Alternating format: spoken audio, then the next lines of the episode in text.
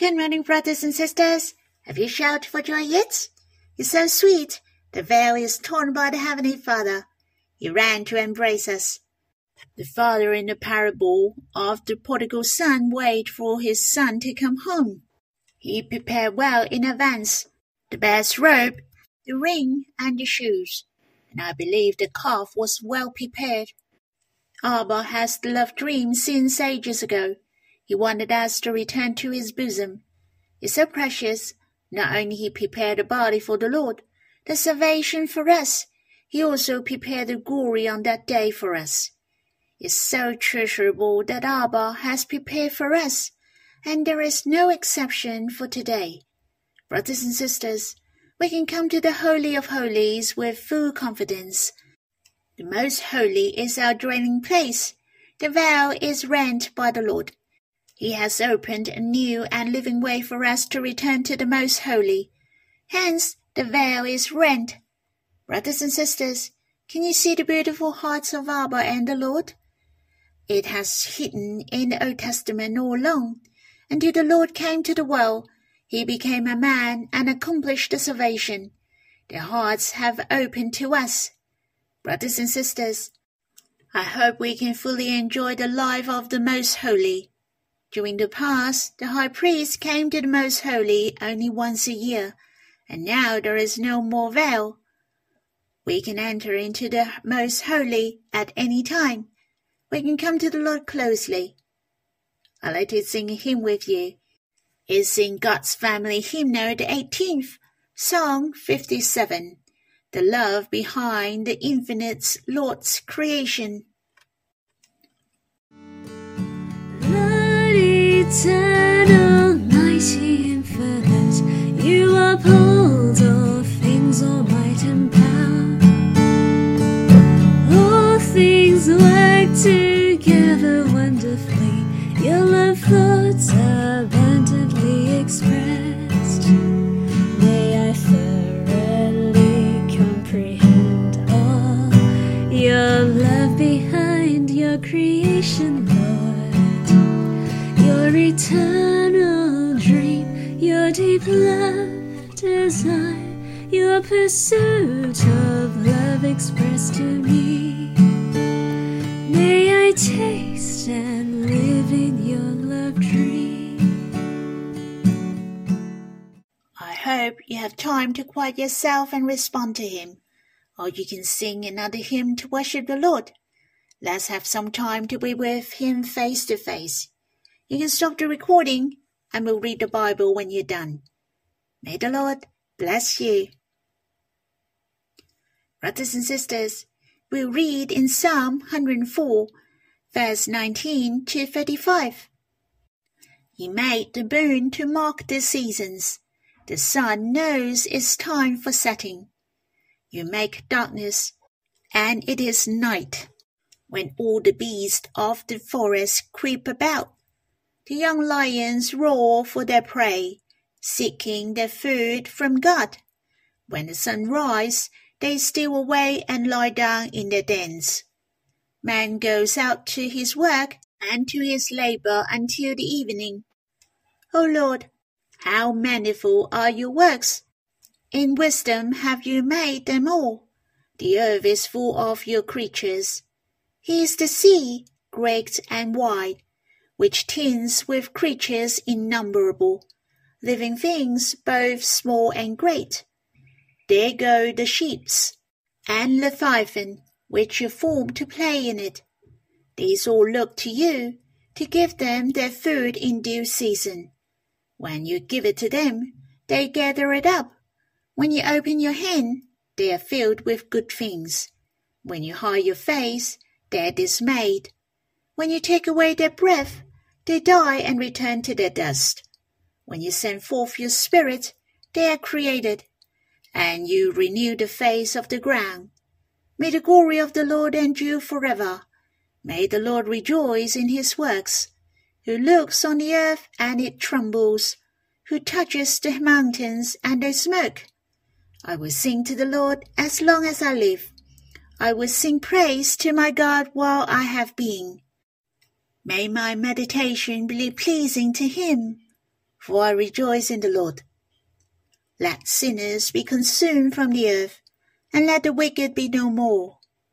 Bless the Lord, O my soul. Praise the Lord.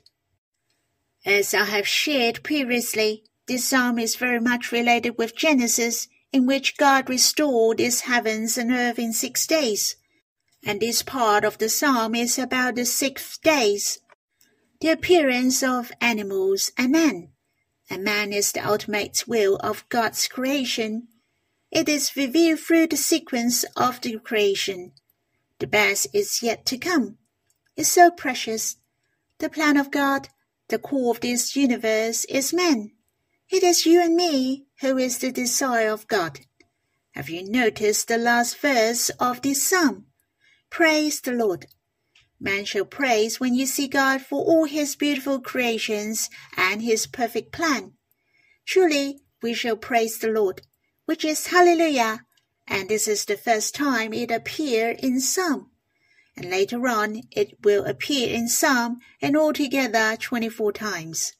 Do you know Hallelujah, which is in Greek, how many times it has appeared in the New Testament? If you do, you can leave a message to me.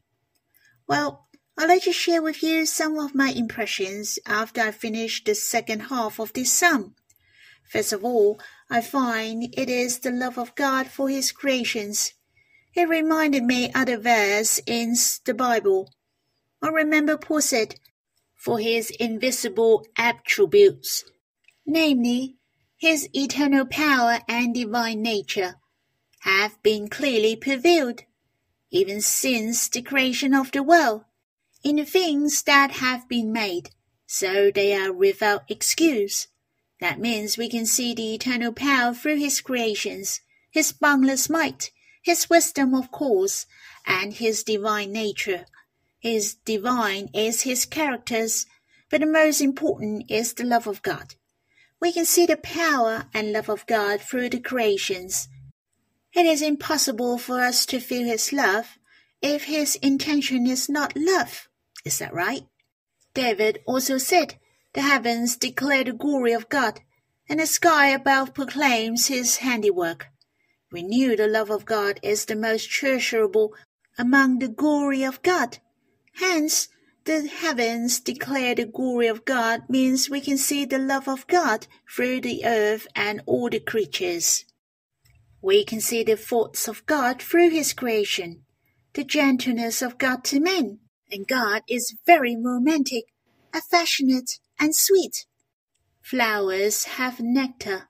The bee makes the honey through flowers.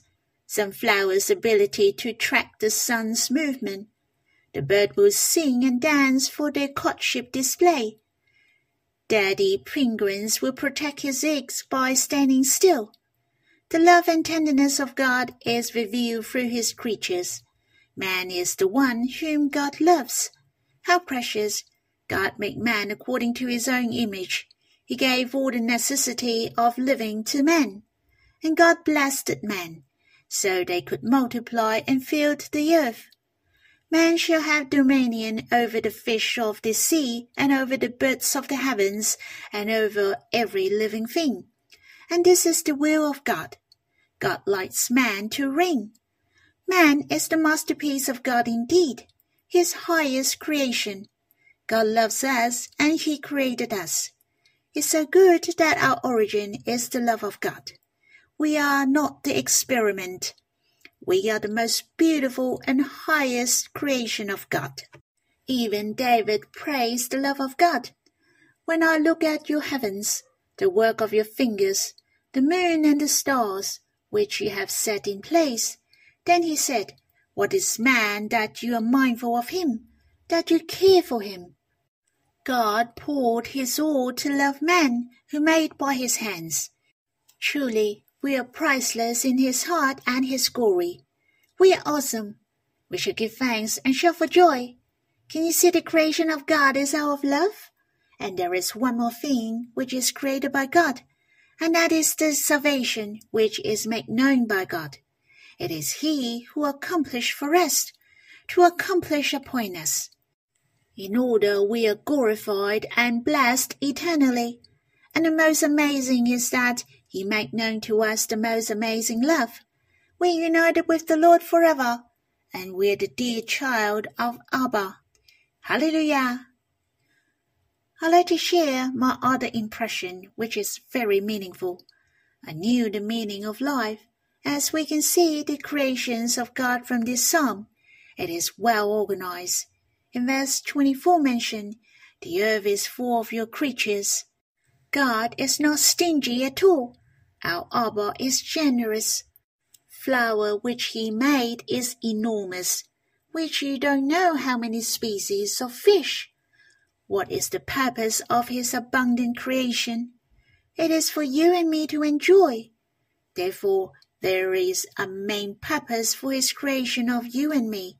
In fact, that is for us to enjoy all his creations. The most crucial is to enjoy God himself. Many people said, cherish life. But how? What shall we do in order to cherish life? If man really knows the meaning of cherishing life, then they will do the most important thing.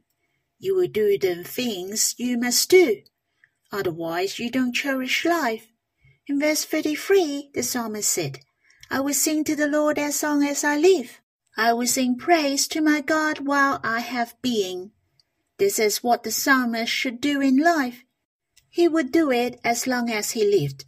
He knew what is the most crucial thing to do in life, which is singing to God, singing praise to God, to come to God, to respond to His love. There are the things you must do in life. It is the most significant things in life. We cannot get hold of our life. It could be long or short, and we cannot control it. But the psalmist mentioned it was the response he should do in life.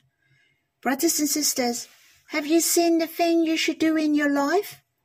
You should enjoy the love of God day by day, and this is His purpose of creating us to enjoy Him and to be close to Him to come before Him daily. This is the most precious in life. You shall cherish life. Lastly, I would like to share with you about meditation. In verse 34 of this psalm, may my meditation be pleasing to Him, for I rejoice in the Lord. As I have mentioned, the must do in life is to enjoy God's love in our life. In fact, God enjoy our love to Him as well. His heart is sweetened with our responses. If you ask, What shall I do to please God? In the New Testament mentioned, and without faith it is impossible to please Him. Thus, we can please God without faith. Yet, it is about the action of faith, that is to think of God. Our meditation of God is pleasing to Him. It is the connection between faith and mind again. They are inseparable. Brothers and sisters, we shall exercise our faith, our mind shall think of God and focus on Him. Then our spirit can tread on high places. Not only we pleasing God, but we are joyous and be glad through Him. The psalmist said to God in the end, May his meditation be pleasing to him. Seemed it is telling us the whole psalm of Psalm 104, what the psalmist was thinking not only he was meditating of the light, heavens, water, clouds, wind, fire, earth, mountains, valleys, springs, beasts, birds, livestock, plants, man, wine, oil, bread, trees, nest, stock, wild goats, rock badgers, moon, sun, darkness, young lions, sheeps, leviathan, etc., which are more than thirty things. Yet, what the psalmist liked to say was not the cynic in front of him, but all things are related to God. What the psalmist meditated was the works of God, the love of God to men. Hence, this psalm is very good, for it is teaching us how to meditate. We shall meditate with direction, and the direction is pointed to God. Meditation is not imagination. Meditation shall think of the relationship between God and us, the heart of God and the love of God. In fact, what is this related to us? Meditation includes our response as well. It is our response when we think of God. You love Him, then you think of Him. When you think of Him, then will please Him. When you're expressing your trust in Him and your love, for you treasure God. I thought of the first man who meditated God in the Bible was Isaac. In Genesis chapter 24 mentioned, and Isaac went out to meditate in a field towards evening. I don't know what he was meditating on, but I have a reason to believe that he was meditating on God, for Isaac was the man of prayer. In Genesis chapter 26 mentioned, Isaac built an altar and called upon the name of the Lord. Hence, his meditation is not imagination. He thought God would bless him and gave him the best. I'll let explain a bit more. Not that the people before Isaac didn't meditate on God or think of God. That's not what I meant. But the Bible used the word meditate on Isaac. Or Enoch walked with God three hundred years. Would he not think of God? Of course not. Yet they didn't use the word meditate. Lastly, I'd like to share what is the meaning of meditation. Firstly, it is to think of God, speechless, Hence, someone also described as mindfulness. This is to gaze upon God quietly with your spiritual eyes, to behold the glory of God, just as what David said, to behold the beauty of God. It is also what David would do in his life.